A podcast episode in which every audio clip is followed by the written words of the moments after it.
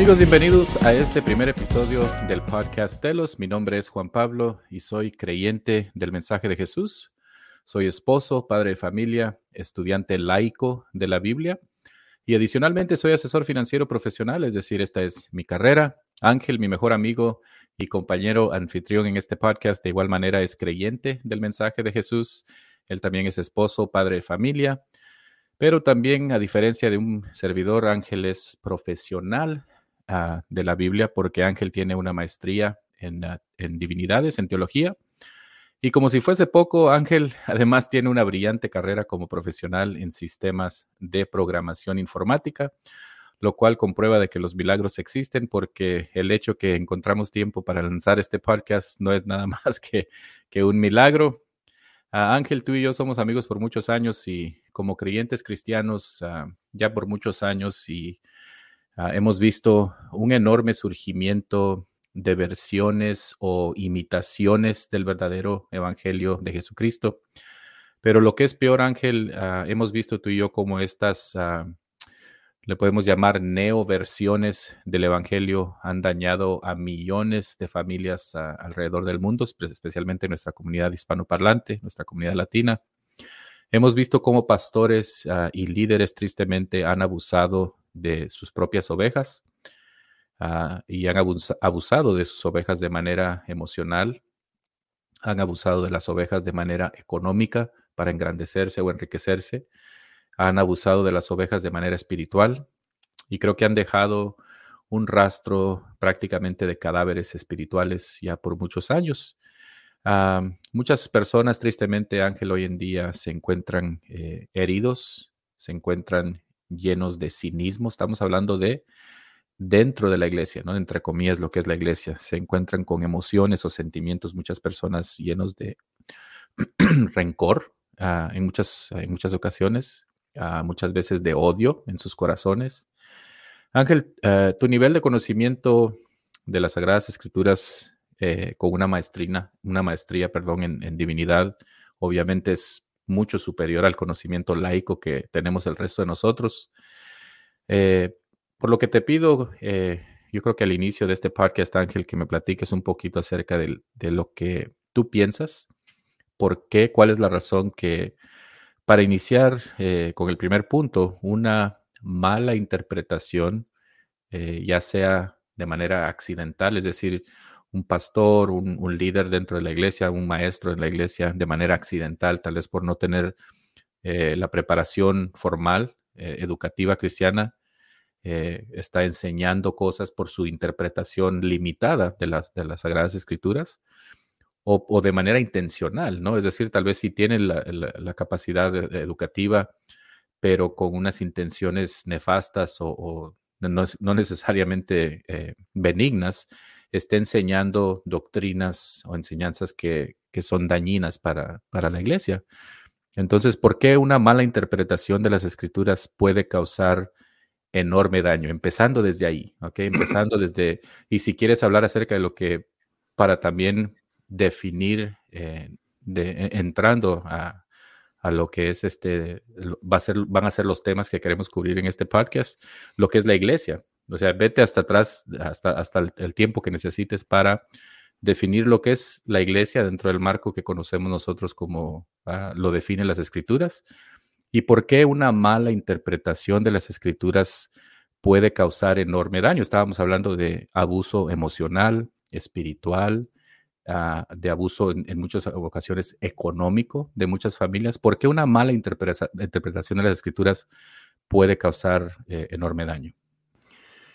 Eh, pues muchas gracias por esta pregunta, Juan Pablo. Este, primeramente quiero agradecerte por permitirme compartir estos momentos contigo. Eh, yo sé que me introdujiste como anfitrión, pero yo creo que ambos estamos igualmente contribuyendo, yo creo, espero enormemente a esto, estos temas que vamos a empezar a compartir. Así que les invito a los que nos escuchan que por favor este, nos sigan sintonizando. Estamos comenzando este podcast. Somos nuevos, no somos profesionales en este sentido, pero sí tenemos algo de conocimiento. Mi hermano Juan Pablo y yo ya tenemos un poco de años caminando en el Evangelio. eh, desde los 90, 92, por ahí, este, vamos caminando. Somos dinosaurios, en otras palabras. Así es, ya estamos un poco betabeles, eh, pero sí hemos mirado muchas cosas suceder a través de nuestro caminar, eh, lo que hemos mirado en, dentro de la iglesia, y no estoy hablando dentro de una denominación específica, sino que en general la iglesia, especialmente la, la iglesia que miramos aquí en los Estados Unidos, cómo ha ido evolucionando. A, veces, muchas veces se ha hecho con la intención de querer eh, evangelizar al mundo. Sin embargo, se han este, usado métodos no bíblicos, más bien de mercadotecnia, los cuales creo son, son los que han estado ah, causando este mal que ahora eh, muchas congregaciones o líderes de las congregaciones han cambiado el enfoque de lo que es el, Evangelio y piensan que hacer crecer a una congregación, esa es la meta de la iglesia. Crecer en números, ¿no? crecer en números, así es, crecer en números. Eh, yo creo que crecer en números es importante, no, no me malentiendan. Sin embargo, yo pienso que los números es semejante cuando uno va al doctor, ¿verdad? Que llegas, te chequean la temperatura, la presión y ah, qué sé yo, te, te, dan una evaluación Diagnóstico. Eh, diagnóstico simple, sencillo. Y si tienes buena presión, si tienes buena temperatura, si no tienes este, ah, ah, un, latido irregular o acelerado, entonces por lo general estás más o menos en buena salud. Sin embargo, eso no quiere decir que no te va a dar cáncer, que no te vas a enfermar mañana de algo. Solamente da una, ah, un diagnóstico inmediato de cómo está tu salud inmediatamente. No, no da una, un diagnóstico extensivo acerca de tu salud, cómo va a estar mañana o pasado mañana. Yo creo que el crecimiento de la iglesia es algo que es semejante a esto, que sí, el número nos puede dar una, más o menos una idea de la, salud de una congregación, sin embargo, no nos dice la salud completa de la congregación. Y lo que muchos líderes han abrazado, ya sea accidentalmente o intencionalmente, es una una, una idea de mercadotecnia que más bien parece como un negocio, que hay que crecer el negocio, ¿verdad? Vamos a, llenar la congregación y que, se tiene que sacrificar a cambio de eso. Bueno, muchas veces es las, las partes esenciales del Evangelio. Por ejemplo, el arrepentimiento, eso es un, una, algo esencial dentro de lo que es la conversión del, creyente. No negociable, es, no, es, no es negociable. no es negociable. Así es. Y esto no es este, no es igual a lo que se hace hoy en día, ¿verdad? Que ven para que recibas tu milagro. Bueno, voy a recibir mi, milagro y me voy a arrepentir de qué? De que recibí el milagro. Nunca se predica la necesidad del arrepentimiento, de volvernos de nuestros pecados, de arrepentirnos y llegar al Señor pidiéndole perdón por, por, por nuestras vidas pasadas y, cosas por el estilo. Más bien se hace más eh, algo que casi casi les estamos rogando a las personas, lo, estamos adornando el evangelio para no ser ah, insensibles. Se usan estas frases, ¿verdad? Que no tenemos ah, misericordia, que no lo hacemos con gracia, que somos insensibles. Cada vez que se quiere predicar el evangelio, como dicen las escrituras, no es muy bien aceptado en, en muchos lugares. Ah, y, muchas veces es porque así se les enseñó a ellos y así es como se ha hecho y siempre ha sido esa la regla o ah, lo que se hace en esa congregación. Si te escucho bien, entonces eh, eh, aquí en Estados Unidos hay un dicho que dice, you don't know what you don't know, no sabes lo que no sabes. Entonces, si te escucho bien, lo que estamos recibiendo, las personas que somos creyentes en una iglesia, como mensaje, como palabra de Dios, como, como autoridad. es decir, el pastor, el maestro cristiano nos está diciendo, esto viene de parte de la palabra de Dios, yo ya lo interpreté y ahora ustedes tienen que escuchar lo que yo digo porque esto es lo, esta es la interpretación. Y si la interpretación, por ejemplo, es que Dios dice, que la Biblia dice, ¿verdad? De que yo eh, se me es prometido a mí el que voy a ser rico o que siempre voy a tener, eh, ah, que, nunca me va a faltar el sostén, que siempre voy a tener un buen trabajo, que sencillamente al creer yo en el Señor voy a formar parte de este club exclusivo ah, que no nos va a tocar nunca la pobreza, no nos va a tocar la enfermedad, ah, que sencillamente con clamar el nombre de Dios este, no vamos a tener estos problemas. Entonces, no sabemos lo que no sabemos. Y si no, si no estamos interpretando bien o si nuestros líderes no están interpretando bien las escrituras, ¿cuál es el peligro entonces, Ángel, para nosotros como ovejas? Es enorme eh, y lo que acabas de mencionar me recuerda también el, no, es un dicho, pero una observación, que los peces no saben que están mojados. Siempre nadan en el agua y no mm. saben que, hay, que se pueden secar o que pueden estar secos. Cuando nadamos en estas aguas de este uh, evangelios, estas creencias que muchos creyentes están navegando, ni siquiera se dan cuenta de lo que se están empapando. También yo creo uh, suele suceder este, me recuerdo haberlo escuchado hace muchas escuchado hace muchas veces una historia acerca de una ranita, ¿verdad? Que cuando la pones en agua fría, la rana está contenta. Y si de repente la pones en agua hirviendo, la rana sale, salta y no quiere estar en el agua caliente. Sin embargo, si pones a una rana en, una, en agua fría y comienzas a subirle la temperatura al agua, cuando menos piense la rana ya se cocinó. Y muchos creyentes han estado lentamente siendo expuestos a, bueno, pues es que vamos a cambiar esto un poquito, no importa. El fin es de que se conviertan las personas y siempre se hace bajo esta ah, excusa, esta cobertura, donde es que la iglesia, su meta es ganar almas. Cuando la meta de la iglesia no es ganar almas, la meta de la iglesia es ir y predicar el Evangelio. Y si acaso por ahí alguien escucha el Evangelio y cree y se convierte, entonces esa persona puede ser salva.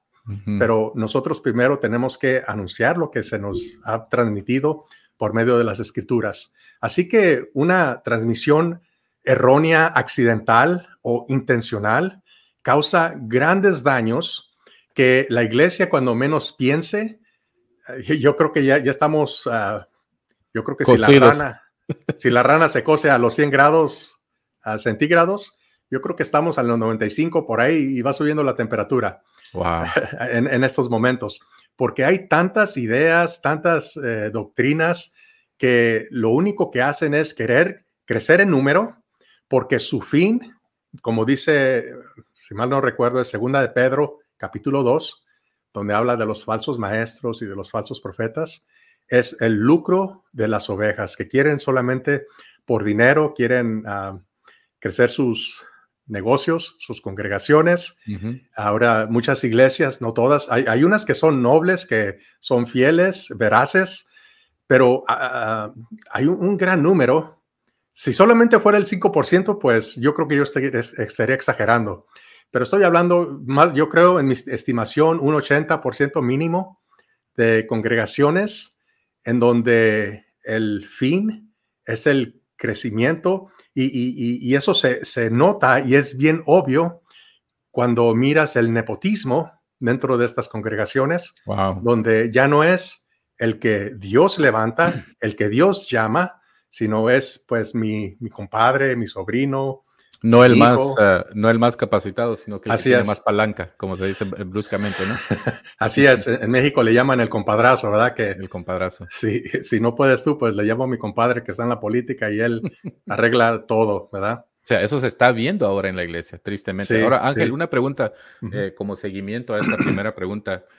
Eh, ¿Es necesario que porque muchas personas se estarán preguntando que nos, que, nos están acompañando el día de hoy. Entonces, ¿qué esperanza tengo yo? O sea, yo, yo nunca he ido a un colegio eh, bíblico. Yo eh, lo único que sé de la Biblia es lo que me ha enseñado el pastor.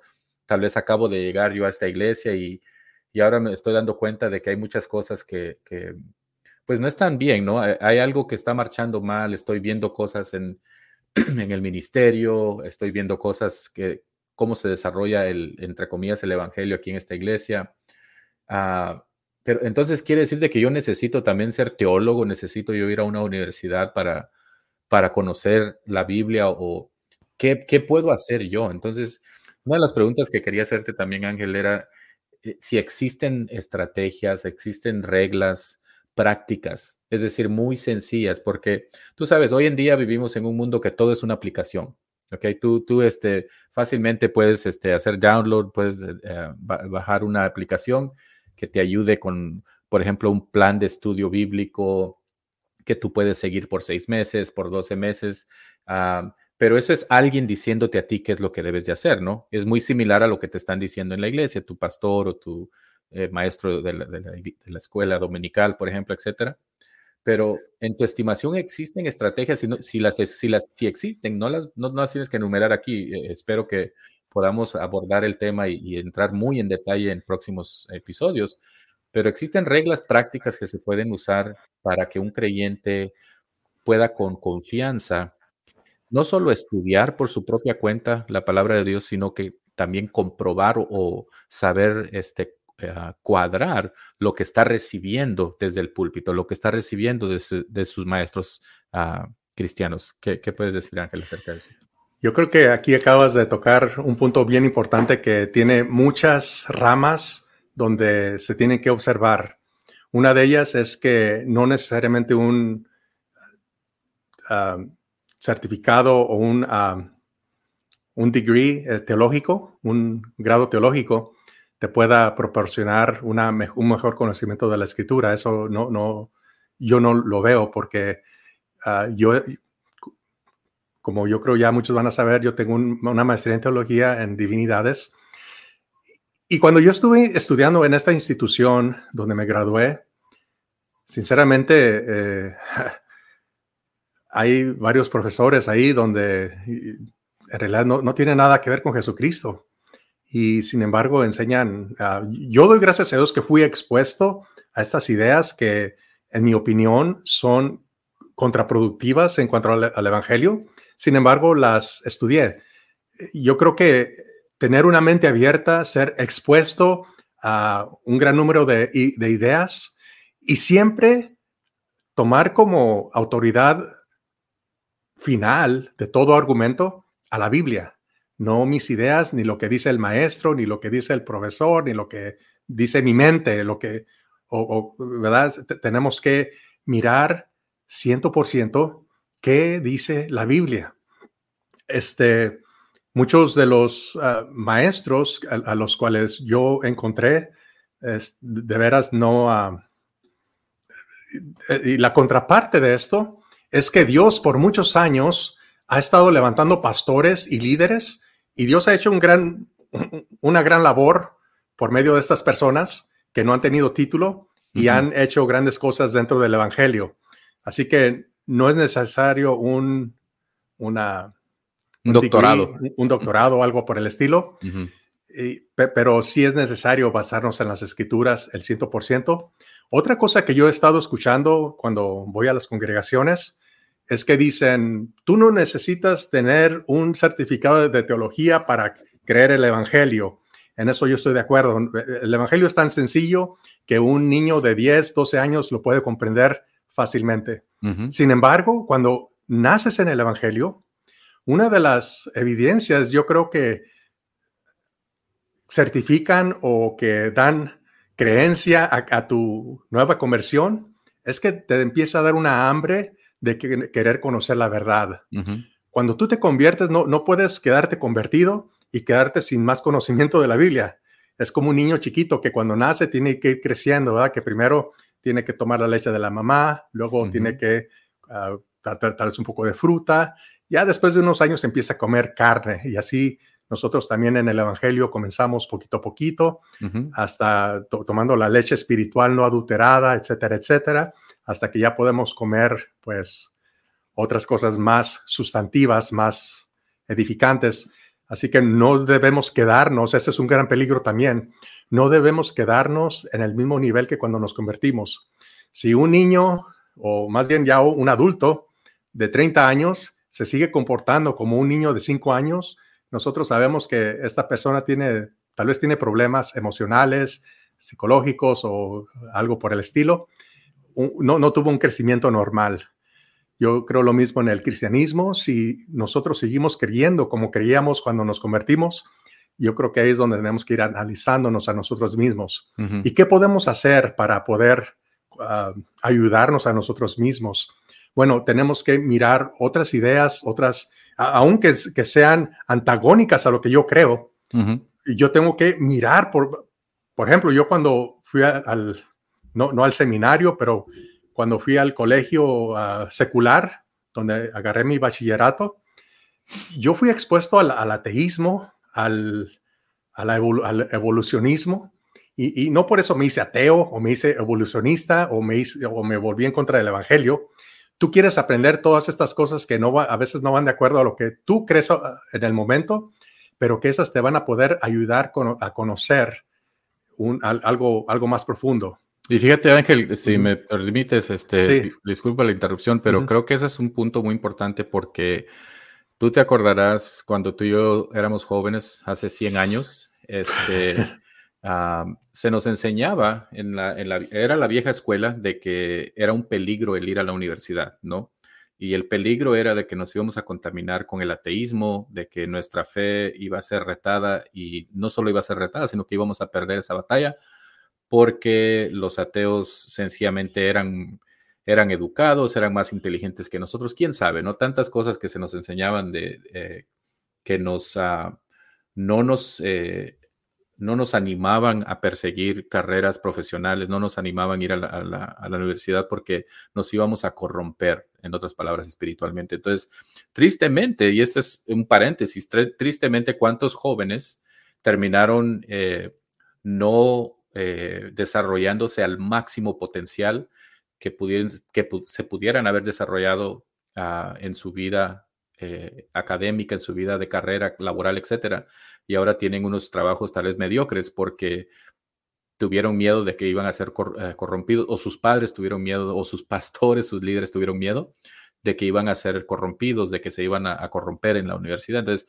mucha juventud no fue a la universidad o si fue a la universidad no logró eh, terminar tal vez esa carrera porque empezaron a, tener ese, ese empuje, ¿no? De que se les empezó, como tú dices, a hablar acerca de la, la, eh, creación versus la evolución, eh, las teorías de la, evolución de Darwin, todas estas cosas, filosofía, de la filosofía griega. Entonces, creo que hizo falta mucha más capacitación de parte del liderazgo cristiano para nuestra juventud lo cual creo que ahora se está desarrollando un poco más, pero aún estamos viendo este desarrollo, ¿no? De estas nuevas ah, creencias, de estos nuevos, uh, de estas nuevas pseudo enseñanzas cristianas evangélicas. Y creo que es muy importante también establecer, Ángel, ah, al inicio también, al desarrollar nosotros este podcast, ¿qué, ¿qué, es la iglesia como tal? Porque muchas personas tal vez estarán preguntando, bueno, entonces este, este podcast, parece ser cristiano, están hablando del Evangelio, están hablando de, Jesucristo, pero ¿de qué denominación es? O sea, ¿es un podcast bautista? ¿Es un podcast pentecostal? Eh, porque yo quiero saber si es un podcast de mi iglesia, o sea, de la iglesia, entre comillas.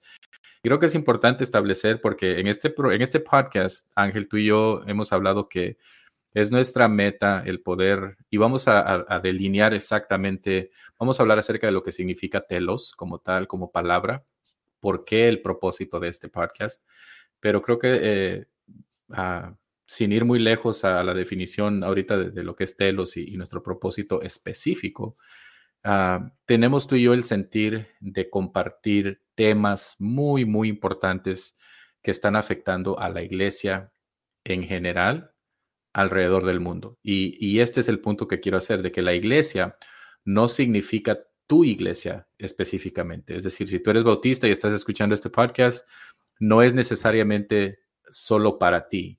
Porque tu iglesia o tu organización o tu denominación, entre comillas, no es la iglesia ah, real, por decirlo así. En otras palabras, el pentecostal va a decir, mi denominación es la iglesia. Eh, el bautista va a decir, mi denominación es la verdadera iglesia. Y así eh, muchas denominaciones van a decir, nosotros tenemos la verdad, nosotros tenemos la revelación exclusiva de la verdad de la palabra de Dios. Y creo que ah, ahí tal vez pudieras tú hablarnos un poquito acerca de lo que es, por ejemplo, cuáles son esas verdades que no son negociables que tienen que ver con el Evangelio como tal y, y por qué las cosas que sí son negociables han, han, han emergido, han subido hacia un estatus de cosas que, que, no son negociables y que deberían de mantenerse en, esa, en ese ámbito, en ese espacio de cosas que podemos negociar y podemos debatir que no tienen que ver con vida y muerte. Pero están estas otras cosas, estos otros puntos que son muy chicos, muy, eh, eh, es una lista muy reducida de las cosas que verdaderamente no son negociables, que creo todas las, las denominaciones o muchas de las denominaciones cristianas evangélicas comparten. Y desde ese punto de partida podemos hablar acerca de que este podcast es para la iglesia en general, no de denominaciones, no organizaciones como tal, sino el cuerpo, el organismo viviente de lo que es la iglesia de Jesús. Así es, yo creo que eh, uno de los beneficios que nosotros podemos ofrecer dentro de este podcast es que, en primer lugar, no estamos afiliados a una denominación específica, no somos denominacionales, de hecho, no estamos representando a ninguna iglesia en particular. Eh, así que no tenemos ciertas, eh, qué sé yo, personas diciéndonos, eh, no digan esto, sí digan esto y yo creo que esto regresa otra vez al punto que decía al, principio yo, que tenemos que tener una mente abierta donde nos permita analizar ah, desapasionadamente las escrituras. ¿Y por qué digo desapasionadamente? ¿Acaso quiero decir que no hay que estar enamorado de las escrituras? No, eso no es lo que quiero decir. Cuando digo desapasionado, quiero que más o menos tomen la idea de dos muchachitos de jóvenes, 15, 16 años, que se conocen y de repente se enamoran y cuando menos piensas ya quieren ser, quieren ser novios. Y cuando vienen los papás o alguien mayor a tratar de aconsejarlos, sabes que este muchachito no te conviene, esta muchachita no te conviene, porque e, X, Y, este, mejor espérate a que crezcas, a que madures. ¿Qué es lo que hacen los jóvenes a esa edad? No, ustedes están equivocados, no saben lo que están diciendo, yo sé que él me quiere, que ella me quiere, y lo hacen desde una, de una, de una forma apasionada, porque están apasionados a esta otra persona. Cuando yo digo desapasionado, no quiero que se...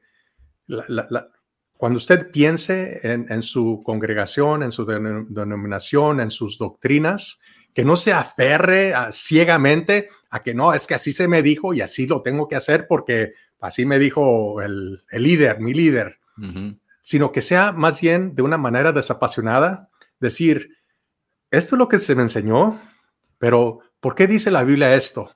Y no solamente lo dice aquí, sino lo dice aquí, aquí, aquí, y ¿por qué estoy yo haciendo y creyendo como creo?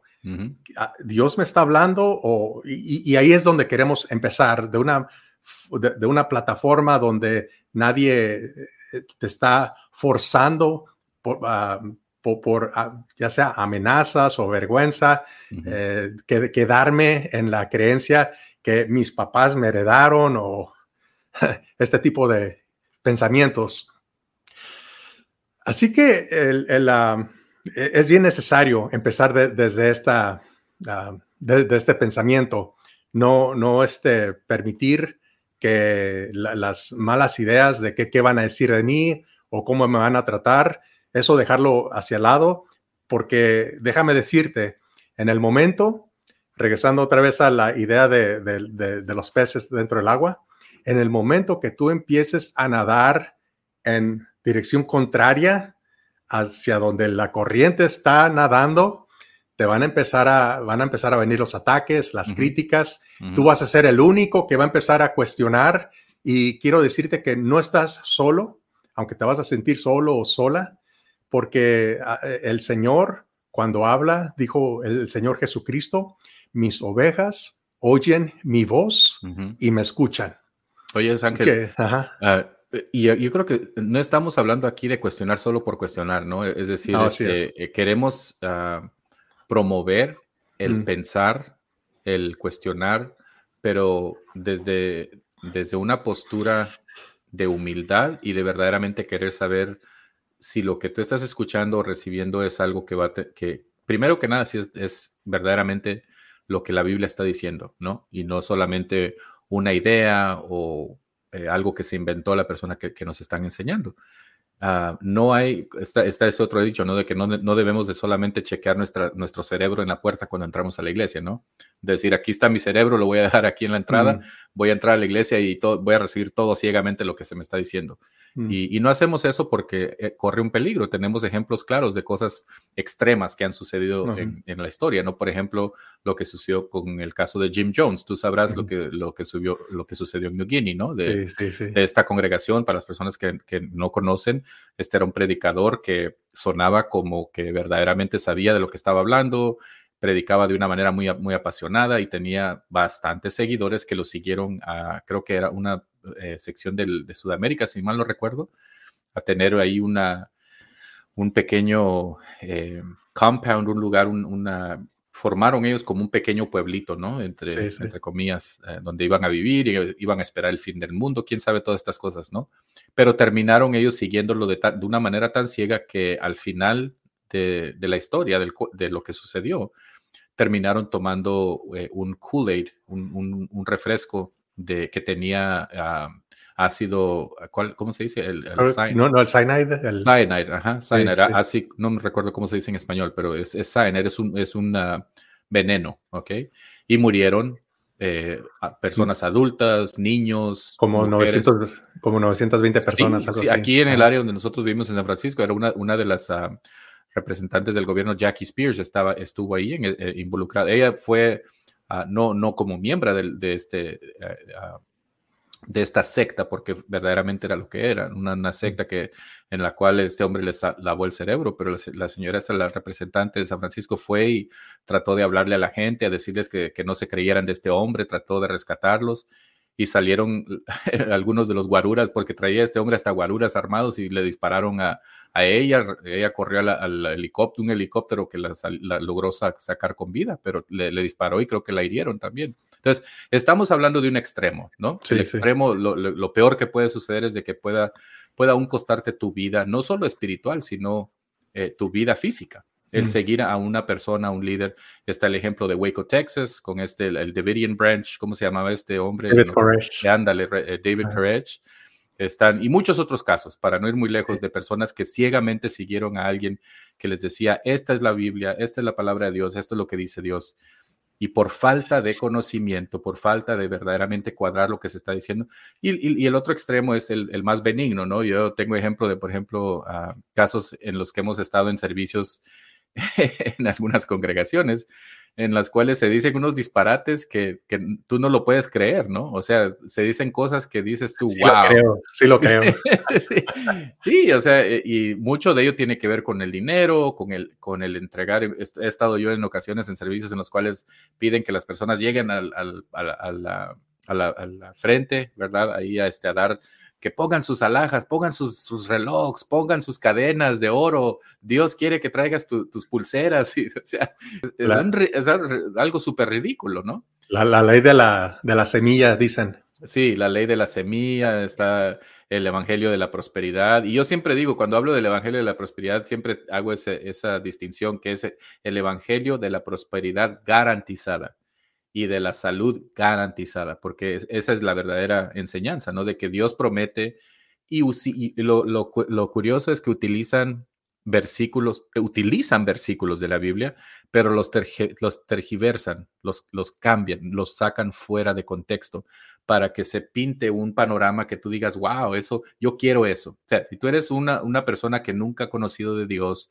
no sabe nada de Jesús, vienes a la iglesia y escuchas a alguien que está diciendo que si tú vienes a la iglesia, todos tus problemas van a desaparecer y no y esto no es en el futuro cuando llegues al cielo, sino que aquí en la tierra Dios te promete, te promete prosperidad económica, te promete salud física, te promete eh, la protección de, tus hijos, te promete todas estas cosas que no son promesas bíblicas. O sea, es, estos, estos versículos existen, pero dentro de un contexto. Y creo que eso es lo que vamos a, una de las cosas muy importantes para nosotros, abordar este tipo de temas en este podcast. No son temas eh, fáciles de digerir, no son los, no son temas, somos no, no convencionales. O sea, las, las bibliotecas cristianas están llenas, Ángel.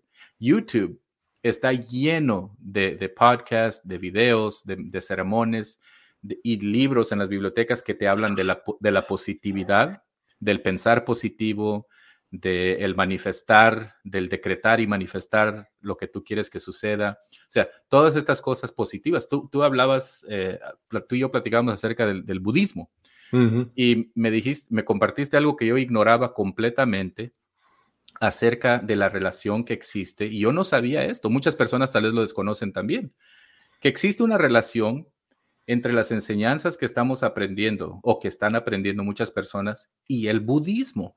Para las personas que no lo conocen, porque entró por medio de este, eh, creo que era un pastor, era David, ¿verdad? David, David, David que fue un líder en el ámbito cristiano evangélico que empezó a, traer estas, estas enseñanzas. Platícanos un poquito, muy breve, de, lo que era la enseñanza de, David Yonggi Cho. Sí, eh, y de hecho, esto no es algo que yo me inventé. Cualquier persona puede leer el libro, está disponible.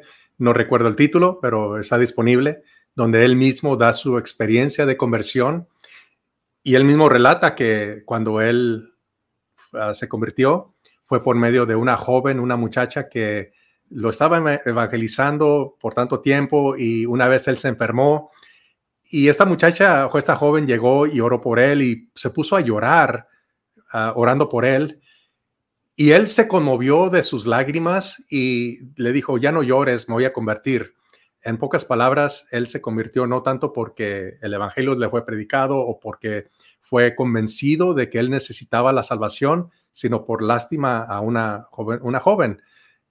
E, esto para mí me dice que hubo una, algo faltó ahí en, el, en, el, ah, en su nacimiento. Eso es solamente mi observación.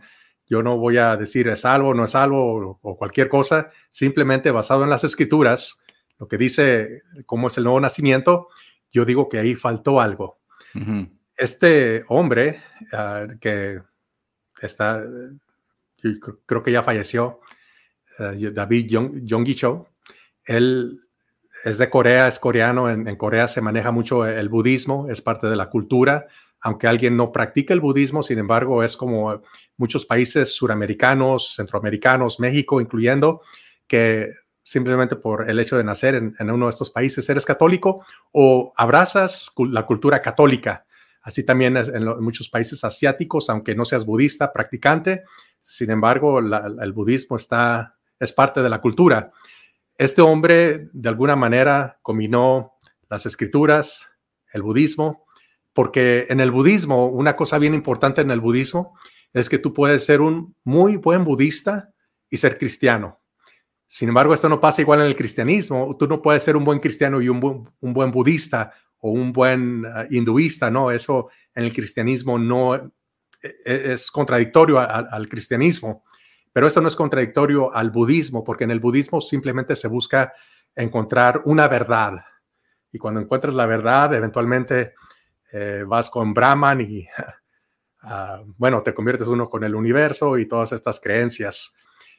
Este budismo, una de las cosas que tienen, no, no sé si ustedes, eh, esta es una rama del budismo, el budismo zen, por ejemplo, que dice que si tú repites, tú te concentras, mind over matter, la mente sobre la materia, y tú repites y dices, yo voy a ser rico, voy a ser rico, voy a ser rico, tú te vas a ser rico porque te autosugestionas o no, no sé cómo le llaman, no recuerdo, y eso es básicamente lo que han introducido al Evangelio, que si tú lo dices, si tú lo declaras, si tú lo decretas, entonces tú lo vas a recibir.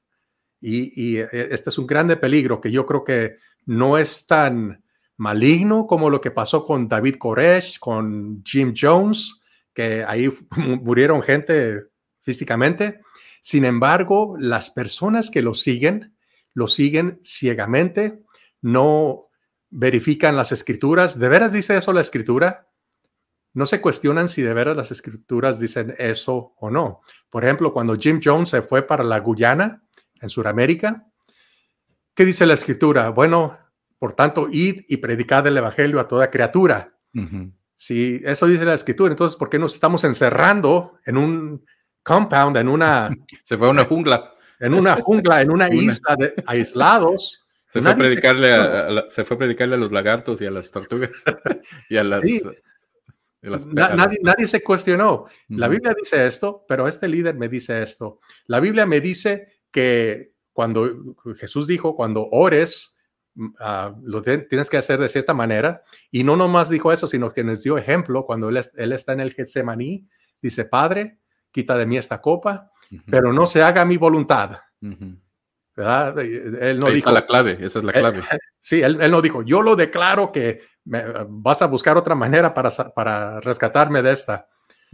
Igualmente Pablo, eh, eh, este, aunque pudiéndolo haber hecho él, ¿no? Porque él era Dios, en efecto, él era el Hijo de Dios, pero era Dios manifestado eh, aquí en la tierra. Ángel, Ángel ah, permíteme lo siguiente también, porque algo muy curioso, esto es muy sutil, ¿no? Estamos hablando de cosas que son, suenan bien, parecen ser bien, o sea, es muy difícil refutar que Dios eh, quisiera bendecirte de manera eh, financiera, de manera de salud, es, muy sutil. Entonces, muy fácilmente puede caer presa una persona que, no conoce la escritura o no, no se ha dado cuenta de la, de la realidad que está eh, al, al, tomar esto dentro del contexto bíblico, que es que se haga la voluntad de Dios primero, que esté todo dentro de la voluntad de Dios. Entonces, una de las cosas que he notado, yo no sé si tú lo has notado, se está haciendo mucho, especialmente en estos últimos años, y no sé por qué, ah, pero está ocurriendo con más frecuencia, yo lo he visto con más frecuencia, se está haciendo esta conexión entre el primer Adán y el segundo Adán, el hecho de que nosotros, la Biblia menciona de cierta forma nuestra predestinación, pero se está llevando esta predestinación hasta el extremo de nosotros tener cierto estatus muy similar al de pequeños dioses, ¿ok? Al, de pequeños dioses, porque el decretar algo, el manifestar algo, el, decir algo que, que, como tú dices, si lo repites suficientes veces, ¿no? Pero sencillamente el que tú digas que se haga esto, y aunque la oración es en el nombre de Jesús o en el nombre de Dios, pero tú lo estás manifestando, tú, no, no Dios, ¿ok? Automáticamente te estás elevando a nivel de Dios, porque solamente Dios puede sanar un cáncer inoperable. Solamente Dios con un milagro verdaderamente espiritual puede, ah, por ejemplo, eh, darle vida a alguien que ya esté muerto, para ir a un extremo, ¿no? Eh, todas estas cosas que se consideran como milagros, que sin la intervención divina no, no pudieran ocurrir. Nosotros, tú y yo, no tenemos ese poder aunque muchas eh, personas van a argumentar y decir, pues es un don que Dios le da, por ejemplo, a, ciertos predicadores, a ciertos evangelistas, pero no son ellos quienes está causando esta sanidad. Es si es que causó la sanidad, efectivamente, si verdaderamente eh, ocurrió, fue Dios. No fuimos nosotros. Entonces, eh, creo que es muy sutil esta nueva enseñanza, esta nueva doctrina de que sencillamente si tú lo decretas, si tú piensas de manera positiva, lo que tú quieras decirle, ¿no? Pero nos, está elevando a un estado que no nos corresponde. Peligro.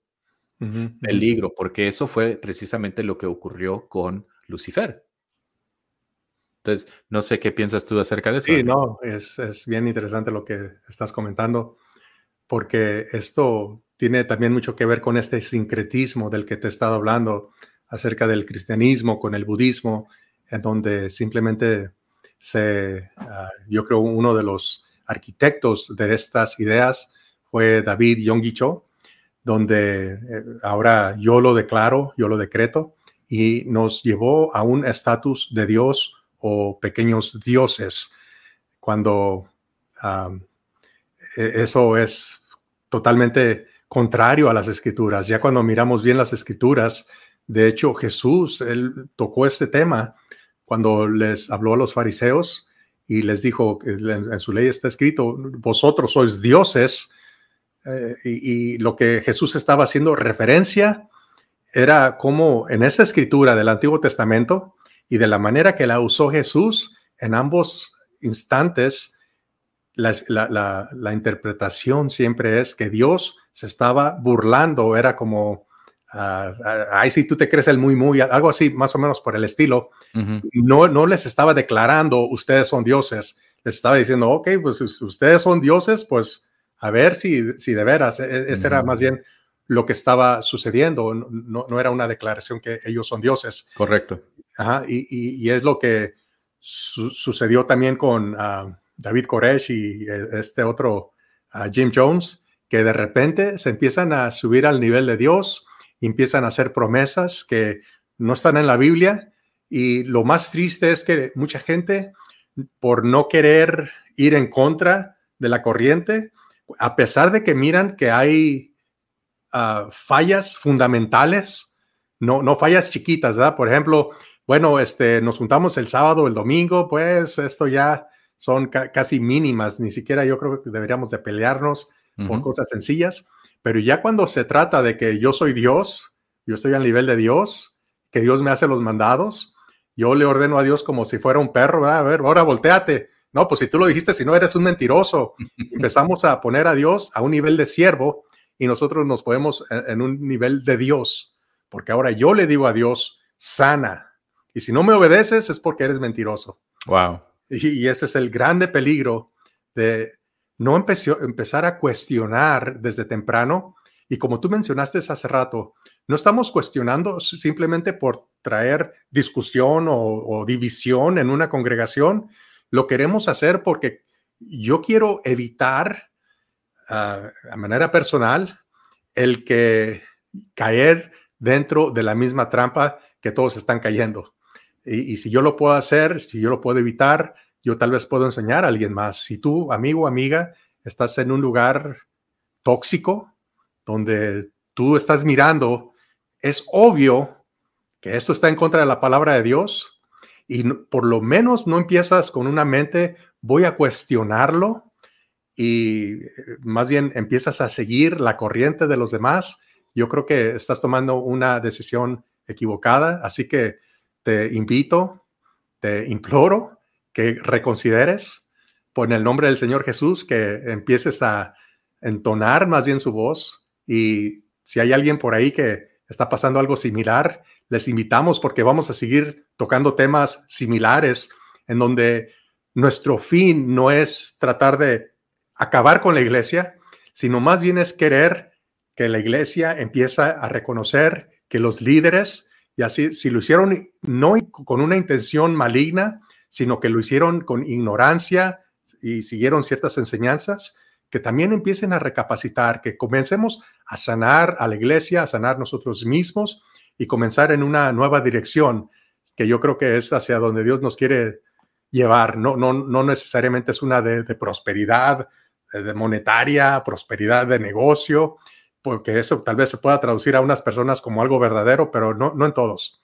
Jesús no sanó a todas las personas. Correcto. Es algo que está específicamente escrito en las escrituras, que él no, no, no efectuó sanidades, simplemente. De hecho, él hubo una ocasión cuando alimentó a cinco mil personas, no incluyendo a niños y mujeres, que les dice, bueno, este, ya se fueron todos, y les dice a los discípulos, pues ustedes también se quieren ir. Eh, Dios no tiene necesidad de nosotros. No, para nada. Más bien nosotros tenemos necesidad de Dios. Así es, Ángel. Y mira, una de las cosas creo que también es importante mencionar es, y, esta es la pregunta del millón, ahora sí entrando ya a lo que es, porque muchas personas estarán preguntando, ¿qué, es esto de telos? ¿Qué, significa telos? ¿Qué, ¿Por qué la palabra telos? Okay, se mira muy curioso eso, ¿no? Y ah, es importante eh, que hablemos, pienso yo, Ángel, que hablemos acerca de nuestra intención. Y tú mencionabas de la crítica a los pastores, el, ¿verdad? el, señalar, faltas, etcétera. No es el propósito de este podcast como tal criticar solo por criticar, de señalar faltas por, por solamente por señalarlas para hacernos a nosotros sentirnos mejor o más inteligentes o superiores para nada. Nosotros este podcast llamado Telos, y en un momento vamos a explicar acerca de lo que significa eso para nosotros, lo hicimos con la intención después de haber tenido muchas, muchas conversaciones, ya por muchos años.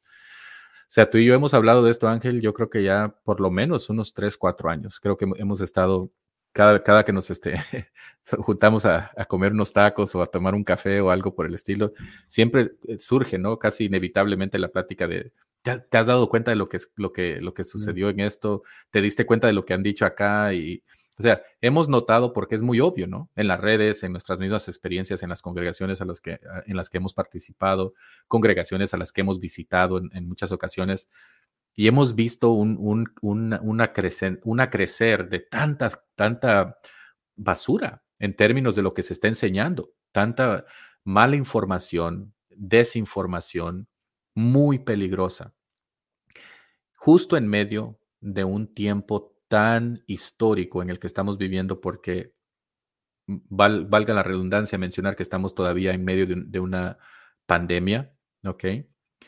Que ha eh, castigado fuertemente a familias, no solamente en términos de salud, de personas que han perdido a seres queridos, que sean personas que han sido afectadas de tal manera también, tal vez no perdieron su vida, pero han sido afectados casi de por vida con esto que se llaman long, long term, ¿no? De, que va a ser esto, quedaron ya afectados físicamente por el resto de sus vidas, con problemas de respiración, etcétera, etcétera, ¿no? Pero ese es un aspecto. El otro aspecto es el aspecto económico. ¿Ok? En mi profesión, lo mío es preparar a las personas para lo inesperado en el futuro, ¿ok? La profesión tuya, bueno, una de las profesiones tuyas, porque tú tienes varios, varias cachuchas, pero una de, las profesiones tuyas es la, es la Biblia. Y la Biblia en cierta forma es preparar a las personas para un futuro, pero no solo aquí en la tierra, sino en la eternidad. Así que me quito la cachucha ante ti, Ángel, porque tú tienes la mayor, la mayor vocación, ¿okay? En todos los aspectos, no solamente en lo, espiritual, sino en lo físico, también tienes una mejor carrera que yo. Pero eso no es ni aquí ni allá. El punto es que cuando yo estoy hablando con mis propios clientes acerca de prepararse para el día de mañana, etcétera, etcétera, yo me doy cuenta, Ángel, del sufrimiento en muchos hogares económicos que han experimentado debido a esta crisis. Ahora, imagínate, para, para venir, para añadir insulto, como dicen, a, la herida aquí en Estados Unidos, afectados físicamente por salud, afectados económicamente. Y ahora encima de eso, afectados de una manera muy peligrosa espiritualmente por todas estas pseudo enseñanzas de este nuevo evangelio o pseudo evangelio, cuasi evangelio que se está enseñando, e, en el cual tú eres el centro, tú eres el enfoque. Es decir, el Evangelio revuelve alrededor mío como creyente, Juan Pablo. El, Evangelio gira a mi alrededor. Yo soy el sol. Y Jesús, las promesas de la Biblia, la palabra de Dios, todos son los planetas y, y lo demás que va a mí, gira a mi alrededor y yo soy, como quien dice, el maestro de, la, orquesta, ¿no? Yo soy el que estoy, si necesito una bendición aquí, lo único que tengo que hacer es decretarlo y va a venir esa bendición justo ahí donde yo lo, necesito. Pero el problema con eso es que es una falsa eh, entidad de seguridad. ¿Qué significa eso?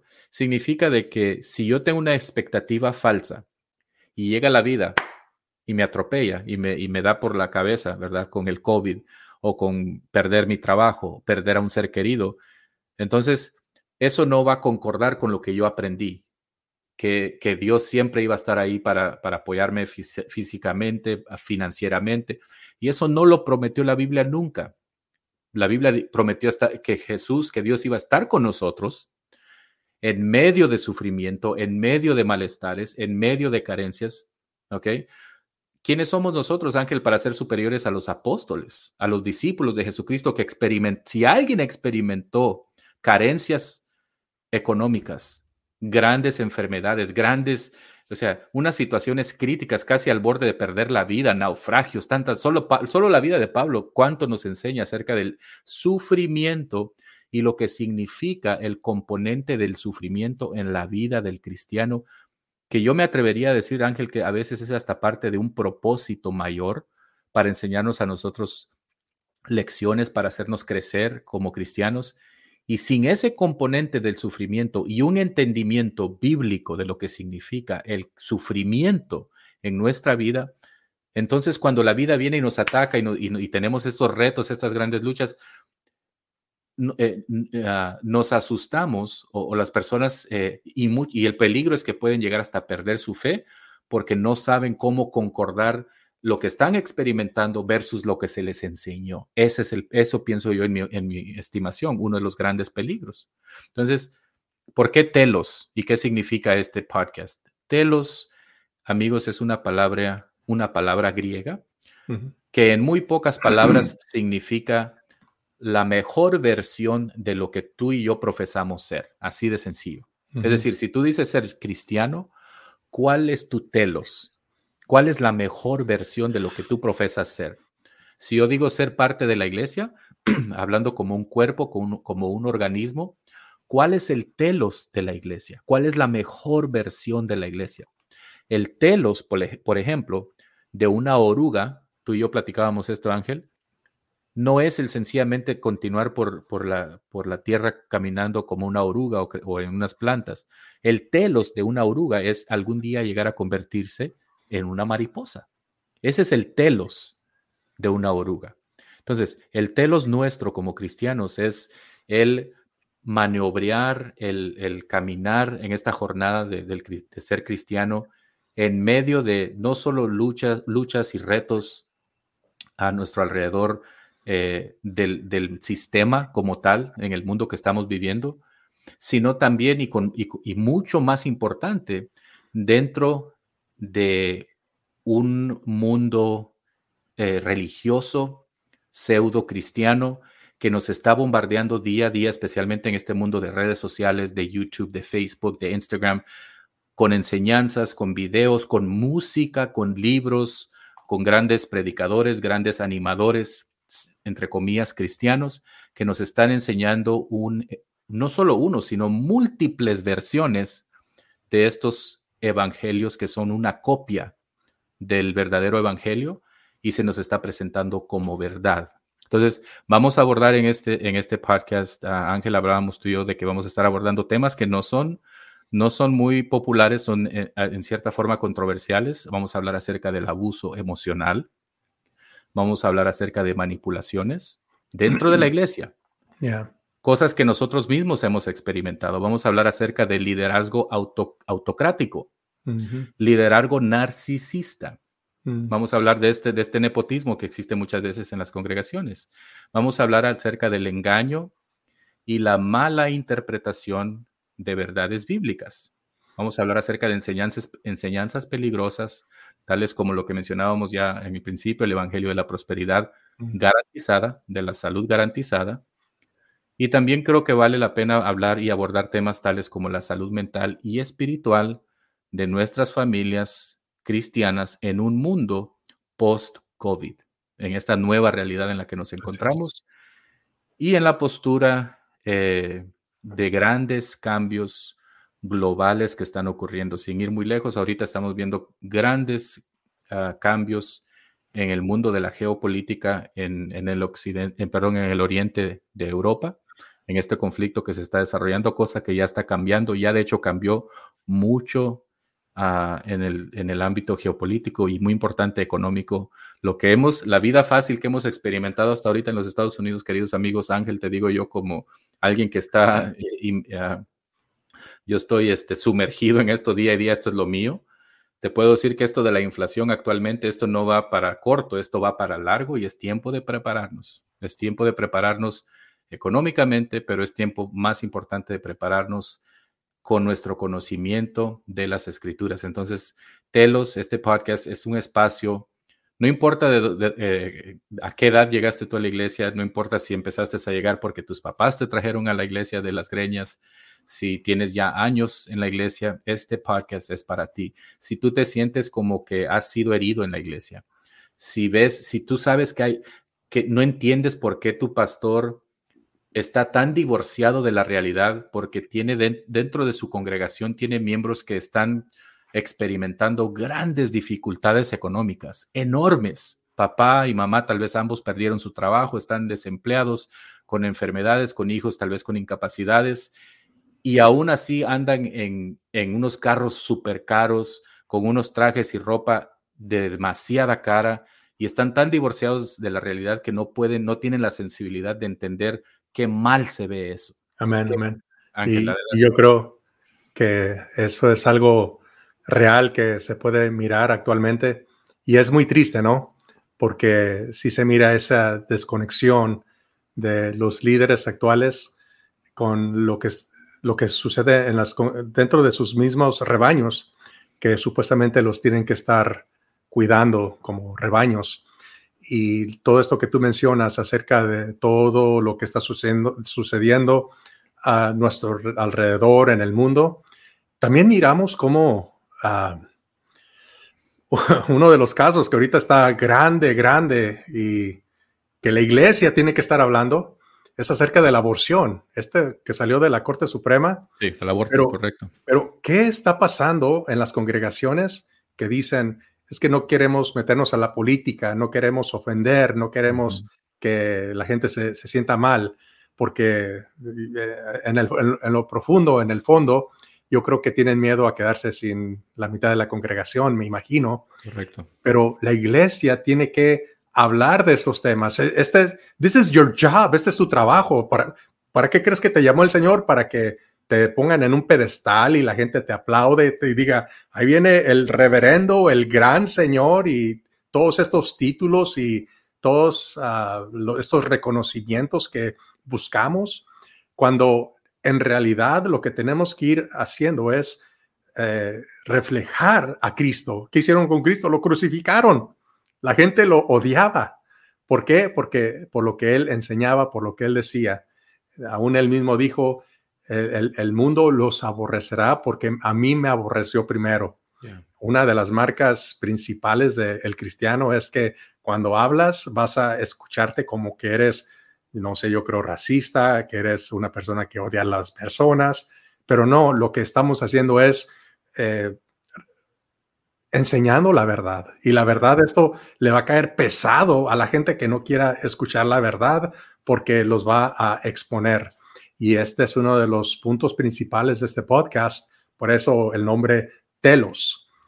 Así como miramos que Dios creó el universo por el propósito de tener un sistema solar dentro de, perdón, una, una galaxia en este universo que pudiera sostener a un sistema solar donde vivimos, para que pudiera sostener a este planeta donde vivimos. ¿Y cuál es el propósito que Dios hizo el universo? ¿Para qué hizo las galaxias? ¿Para qué hizo este sistema solar? ¿Para qué hizo la Tierra? Solamente para que el hombre pudiera vivir aquí en la Tierra. ¿Y para qué hizo Dios al hombre?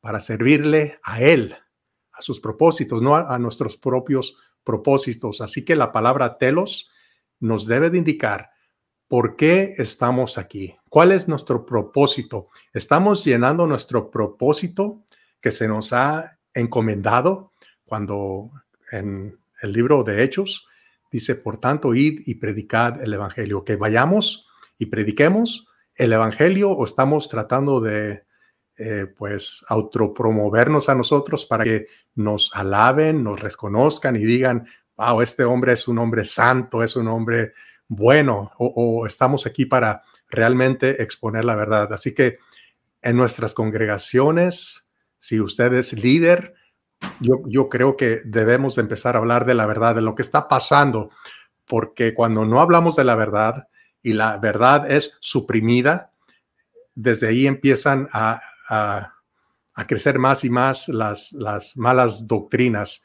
y abrimos la puerta a que si la verdad no quiere hablar, entonces la mentira va a, va a tomar su lugar. Va a tomar su lugar y creo que ese es el peligro. Ángel, también este, ah, mencionabas tú, yo creo que ya estamos llegando al, final de este primer episodio, mencionabas tú acerca de el, la, lo parecido que es el esquema o la estructura de la iglesia como tal el día de hoy a una organización corporativa, es decir, a un negocio, y cómo se han implementado, se han utilizado eh, estrategias similares a las que se utilizan, por ejemplo, en un negocio para poder atraer nuevas, eh, nuevas familias, nuevas eh, personas que se están añadiendo a la iglesia. Y en el mundo de los negocios, de la mercadotecnia y este tipo de cosas, la publicidad, está esa esta, esta frase de user friendly, ¿no? De de ah, fácil, facilidad de uso para la persona que va a consumir cierto producto o cierto servicio. Y todo se trata de, una experiencia positiva, de que te haga sentir a ti bien, ¿no? Y creo que eso es uno de los cambios que hemos visto en el esquema y la estructura de las diferentes congregaciones a lo largo del país y del mundo, que se han convertido en estos centros de hacer sentir bien a las personas, ¿no? De, de que el ambiente sea bonito, eh, hablábamos, hemos hablado tú, y, y, esto nos va a hacer sonar tal vez como dinosaurios, ¿no? El hecho de que ahora nos escandalicemos de entrar a una congregación y ver que todo esté oscuro, que estén unas luces que parezca como un concierto.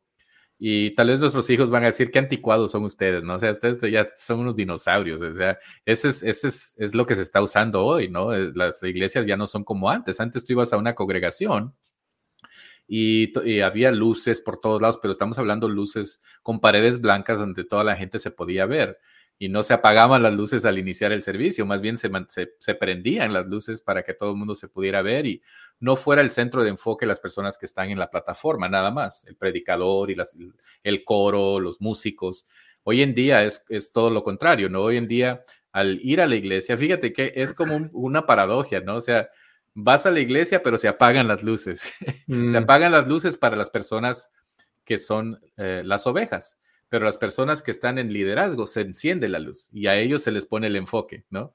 A los músicos, al predicador, ellos son el enfoque. Nadie se y yo creo que las personas que están en la plataforma con, eh, con dificultades pueden ver a las personas que están en, en, los asientos, porque, porque todas las luces están sobre de ellos, ¿no? Y todo lo demás está oscuro, las paredes son oscuras y solo está muy parecido a un, a un, concierto. Y la idea es de que la persona se sienta cómoda, no, eh, se sienta cohibida de estarse viendo con otras personas, lo que tú quieras, pero el, chiste es de que se sientan cómodos, la música sea de tal manera que pueda eh, hacer sentir bien a la persona, el, mensaje debe ser súper corto, al grano, y, y, debe, y siempre incorporar estos elementos de positivismo, ¿no? De cómo mejorar tu vida, que salga la gente inspirada, salga, lo cual nada mal con ello.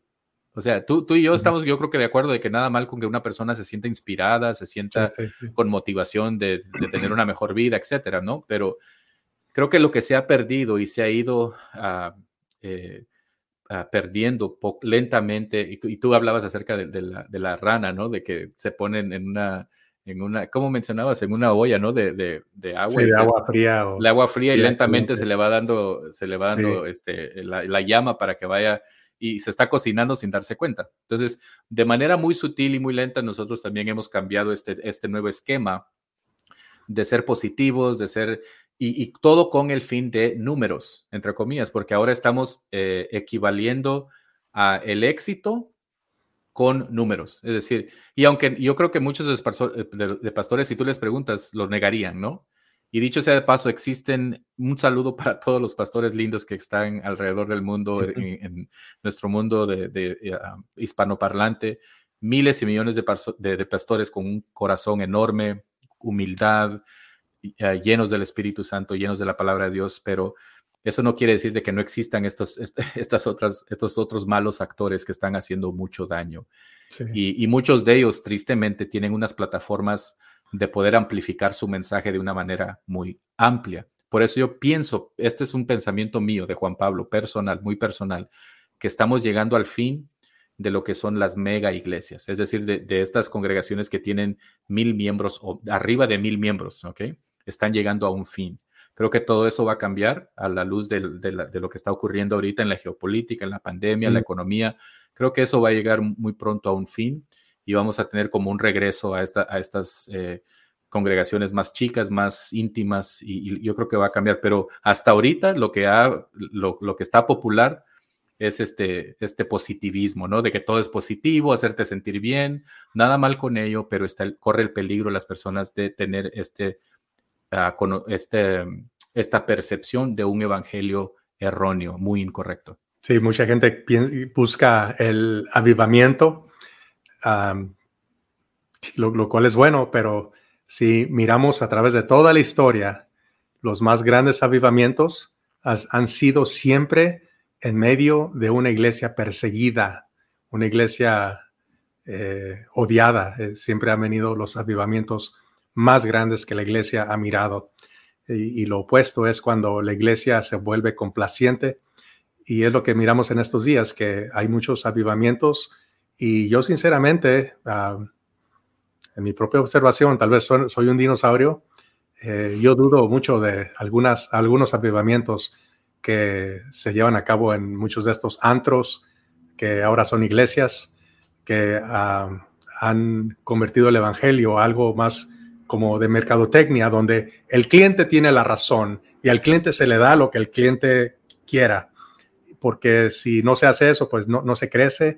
También se ha hecho unas iglesias de celebridades, ahora los líderes son los, las, por falta de palabras, yo creo, ahora es la farándula cristiana, todos los líderes que así como el mundo de Hollywood tiene la farándula donde están todos los ¿Sabes qué? Hace, hace un par de semanas estamos visitando, eh, mi esposa y una iglesia que nos invitaron, una congregación, y estaban, estaban anunciando que a todas las personas que querían eh, registrarse para conocer a su pastor, podían, podían hacerlo, registrarse, porque la próxima semana o dentro de dos semanas iban a tener una barbacoa, un barbecue, o sea, una carne asada, por decirlo así en la cual eh, estaban invitando a todas las personas que, querían conocer a su pastor, poder ir y hacerlo y tener un convivio, comer y poder platicar y conocer a su pastor. O sea, yo me pregunto, si tú tienes que, si tiene la iglesia una congregación que llegar al nivel donde tienen que promover un evento especial para poder, entre comillas, conocer a tu pastor, hay algo mal. Porque si tú no conoces a tu pastor ya, porque tu pastor está involucrado en tu vida de alguna manera. Ahora, eh, eh, en otras palabras, el, rol, el papel de pastor hoy en día, como tú mencionabas, es como una celebridad. Sí, hoy, hoy en día muchas, no es, no es ah, incomún el hecho de que el pastor solamente se presente al momento de predicar, salga del cuarto de atrás, llegue a la plataforma, predique y, de igual manera desaparezca y nadie lo lo o sea, no es de bajarse ahí con la, con la congregación a saludar a, a, darse, a dar la mano, a abrazar, nada, o sea, es como... En una, ya en una ocasión yo lo miré con mis propios ojos, nadie me lo contó. Miré a una celebridad así que cuando terminó el servicio, hasta me da vergüenza decirlo, pero bajó con ocho guaruras, cuatro enfrente, cuatro atrás, para que nadie se le acerque. Guardaespaldas. Sí, cuatro guardaespaldas que lo, cuidaran para que nadie innecesario se le acercara. Me imagino, si no tienes cita, pues no, no puedes llegar. Y eso, qué pena realmente cuando... A molestarlo, que no lo fueran a molestar. Sí, sí. Imagínate a Pablo o a Pedro Ángel con, guaruras. ¿Cómo, cómo bueno, le tuviéramos hoy en día? Pablo tenía muchos guaruras, pero él porque estaba en la cárcel, no lo dejaban salir de la cárcel. o sea, lo estaban cuidando de que no se saliera. sí, que, que no saliera a predicar. Pero adentro de la, de la cárcel tenía sus seguidores también, empezó a evangelizar hasta los guardias y qué bárbaro. Pero sí, e, está tremendo cómo las iglesias ahora se están convirtiendo en a los líderes, en las celebridades. Y eso, y yo creo que esto va, va a llegar cuando lleguemos a los temas del narcisismo, cómo aún dentro de las congregaciones han y, es lo triste que las mismas ovejas han hecho esto. Claro, eh, ha sido una colaboración oveja y pastores, o oveja líderes, en donde ahora el narcisismo, que yo creo que va a ser uno de los temas que vamos a hablar muy próximamente, eh, cómo ha ido creciendo, cómo se ha desarrollado, que no, no, se lo podemos ya solamente culpar al líder, sino aún hasta los mismos miembros por haberlo permitido. Así que a nuestros amigos que nos escuchan, les invitamos que nos sigan sintonizando. Que no se pierdan el próximo episodio. Y que inviten a, sus, a sus, pastores, a, sus líderes, a sus familiares también, que nos acompañen. Y pues yo creo podemos tener un, un diálogo. Ah, por el momento, nuestro hermano Juan Pablo y yo estamos teniendo este diálogo, pero vamos a abrir el espacio para que ya sea por email o por texto o, por algún medio, podamos compartir ideas, que ustedes se comuniquen con nosotros, nosotros con ustedes, y poder ir creciendo esto, ir ampliándolo más, que nosotros no tenemos todas las respuestas, no vamos a jamás a decir eso, pero sí queremos, queremos por lo menos abrir el espacio para empezar a hablar de esto, para empezar a tocar estos temas que muchas veces no se quieren tocar y queremos que empiece a haber algún tipo de cambio, ya, aunque nosotros no efectuemos todo el cambio, pero por lo menos queremos ser parte de, de algo que vaya a suceder, ya sea en el futuro cercano o en el futuro lejano, pero que el Señor nos use. Y tal vez como, como tú decías en otras ocasiones, Ángel, que tal vez como una mecha, ¿no? Para que prenda lo que tal vez eventual, eventualmente realmente efectúe el cambio.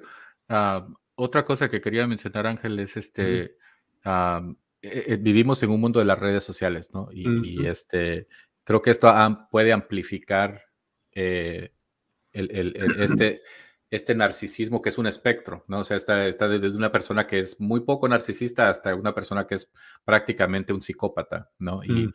y cómo las redes sociales, Facebook, Instagram, oh, todas estas cosas amplifican lo, que pudiera ser la personalidad de esas personas y el abuso que puede eh, causar. Bueno, ya, lo, lo, han facilitado. Lo han facilitado. Y, así como lo facilitaron ahí, también las iglesias lo han estado, las ovejas también lamentablemente lo han facilitado. Ya, y, una de las razones por la cual nosotros quisimos lanzar este ah, podcast es porque hemos visto muy poco eh, en términos de una conversación que se esté dando mm, más centrada, más este, menos ah, de uno o del otro extremo. Y cuando digo los extremos me estoy refiriendo, hemos visto múltiples versiones de, de podcasts o de programas o de personas que estén tratando de abordar este tema, pero desde una postura eh, fuera de la iglesia y más bien ah, como, como burla, ¿no? Personas, es decir, personas no cristianas, no creyentes, tal vez, hasta, tal vez hasta ateos, ¿no? Como te dice, condensating, como condens eh, ¿Cuál es la palabra? Ah, condescending, condescentemente, que se están prácticamente ah, haciendo menos y, devaluando el evangelio, burlándose, haciendo memes, haciendo todas estas cosas, burlándose de, la iglesia.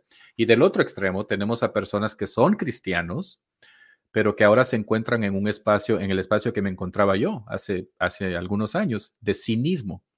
Y que ahora tal vez están creando también programas en YouTube o en Instagram o, este, diferentes medios acerca de lo que, está, de lo que ven, de, lo que han dicho ciertos predicadores, del último escándalo, de, los, de las enseñanzas que, que son erróneas, que saben que están erróneas, pero lo están haciendo desde una postura también de cinismo y de burla y jajaja, ja, ja, y mira, ya, ya viste lo que dijo este predicador y ya viste lo que dijo este otro, y les hacen algunos memes y se ríen lo cual también yo no, no pienso que sea eh, eh, la mejor solución porque está, viene desde un, desde, una, desde un punto de partida de cinismo, lo cual yo creo que es muy peligroso también porque eh, el cinismo y la incredulidad casi van de, mano a mano. Y yo creo que el cinismo es hasta peor porque no te permite salir de ahí, porque es, es como un hoyo que sigue excavando y sigue excavando y sigue excavando.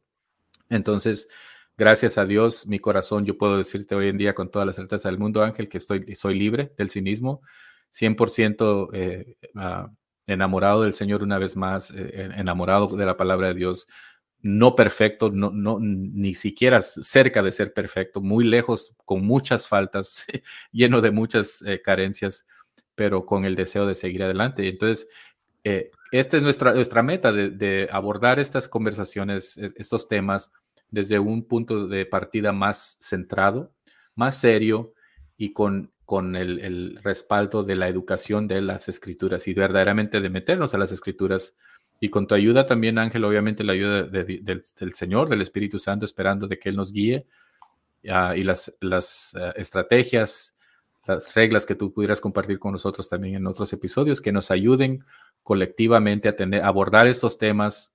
No somos tú y yo profesionales terapeutas en abuso emocional, psicológico, etcétera, y en estos otros, en estas otras áreas que tal vez vamos a abordar, pero sí vamos a venir con la mayor información posible, vamos a compartir los recursos que hemos usado para abordar estas conversaciones que sí son de personas capacitadas, para que ustedes mismos indaguen, busquen los libros que les vamos a mencionar, busquen las, ah, los puntos de referencia que les vamos a mencionar por sus propios, eh, o sea, que ustedes lo hagan de su propia forma, no, no nada más tomen lo que les estamos diciendo como, como evangelio, sino que ustedes también hagan su parte, buscando, indagando, haciendo sus propias investigaciones, siempre, siempre, siempre. No solo nosotros, sus no tengan pena, de preguntar, de cuestionar. Cuestionar no es equivalente a ser malo uno o a ser uno rebelde, sino que es querer hacerlo mejor por ti y por tu familia. Siempre verificar, sí, porque de hecho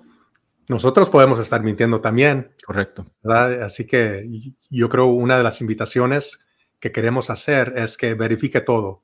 Verifique si lo que yo digo es verdad o es mentira, si lo que en su congregación, en su iglesia, eh, algunas cosas este, son verdad o son mentira. Y yo creo que si empezamos de esta idea de las bienaventuranzas que dice Jesús, bienaventurados los que tienen hambre y sed de justicia, porque ellos serán saciados. Y nosotros empezamos mirando la justicia. ¿Qué, ¿Esto es correcto? ¿Realmente está, es adecuado o me está causando un mal? ¿Le va a causar un mal a mis hijos, a mi esposa? Y si esto no es del agrado del Señor, entonces yo tengo que empezar a pedirle al Señor, Señor, dirígeme. Yo, le pudiera decir a usted, sálgase de la iglesia y eso sería la, la, solución más fácil, yo creo, pero yo no estoy listo, no estoy capacitado para decirle eso. Lo que sí puedo decirle es, oh, pídale al Señor, Señor, tú guíame. Y usted va a empezar a mirar que el Señor, no mañana, tal vez, tal vez no pasado mañana, va a tardar, semanas, a veces meses o años, pero el Señor va a responder a su debido tiempo. Y cuando usted tiene esa hambre y sed de justicia, yo creo que usted va, a empezar bien, va a empezar a buscar realmente cuál es la verdad. Ángel, y yo creo que hay personas que nos están escuchando tal vez que este programa no va a ser para ellos, mm. porque tal vez es un pastor, un miembro tal vez de una congregación que dice, yo estoy bien. O mm. sea, yo en mi congregación todo marcha bien. Lo que, lo que estoy recibiendo de parte del, pastor, 100% estoy de acuerdo. mis propias creencias, 100% eh, comprometido a lo que yo creo siento que tengo una buena salud espiritual, emocional, etcétera, etcétera, no ves, no, no ve esa persona nada mal con lo que esté ocurriendo a su alrededor. Nada mal con ello. Sencillamente ese programa no es para ti. Así de honest con esa honestidad te, lo digo, porque este programa es para ti que nos escuchas, que sabes que algo marcha, que, que algo no está marchando bien. Estás viendo cosas en el púlpito, en el liderazgo, en, dentro de tu congregación, que, que, no las puedes ah, reconciliar, dices, eh, algo está mal. No lo puedes expresar, tal vez, tal vez ni siquiera lo puedes señalar, decir, es exactamente esto, pero sientes que algo no marcha bien. O, o si no, es algo que es tan obvio que te ha herido y tal vez nos vamos al extremo de que tal vez ni siquiera tienes el deseo de entrar a una, poner pie en una congregación nunca más, jamás en tu vida, pero por accidente, y nosotros creemos que no realmente por accidente, sino por providencia de Dios estás escuchando este episodio, este podcast, queremos decirte que este podcast es para ti. Si tú has sido herido, si has experimentado dolor, si tu familia ha experimentado dolor físico, financiero, económico, espiritual, Aquí queremos que tú te sientas con la confianza de estar entre amigos, de estar entre personas que han experimentado tal vez lo que tú has experimentado o peor, que hemos salido de, del otro lado de esa tormenta y queremos decirte de que hay luz al otro lado de esa tormenta, de ese túnel en el que tú te encuentras tal vez actualmente, hay luz al final. Y esa luz es Jesús, es Jesús y queremos hablarte de las verdaderas promesas de Jesús, lo que Él verdaderamente prometió para nosotros, para poder nosotros pasar una eternidad con Él. Recuerda que aquí nuestra vida en este mundo es muy corta, demasiado corta. Y el, el, objetivo final, nuestra meta, el telos de la iglesia es en, algún, el, en el día de mañana, algún día, llegar a estar en, frente de la presencia de Dios, dentro de la presencia de Dios, por una eternidad. Es decir, van a pasar mil años y apenas vamos a estar empezando la eternidad. Después de mil años, vamos a estar empezando una eternidad. Eso es hasta difícil de comprender, pero esa es nuestra meta. Queridos amigos, bienvenidos a, este su programa Telos. Ángel y yo estamos muy emocionados de poder compartir el espacio que podamos con ustedes. Queremos escuchar sus comentarios. cuando empecemos a, publicar estos episodios. Eh, esperemos que también van a estar en redes como YouTube, Facebook. Por favor, dejen los comentarios. Queremos saber de dónde nos escuchan, de dónde nos, acompañan. Tal vez estén afuera de los Estados Unidos, en otros países. Ah, y queremos escuchar sus preocupaciones, qué, qué, han visto, cuáles han sido sus experiencias para poder también abordar temas que son importantes para ustedes. Ángel. Así es, así que si usted nos está escuchando por a cualquier medio, que este podcast o esta transmisión va a ser publicada y usted empieza a reconocer que, así como dijo mi hermano Juan Pablo, ¿para quién es este podcast?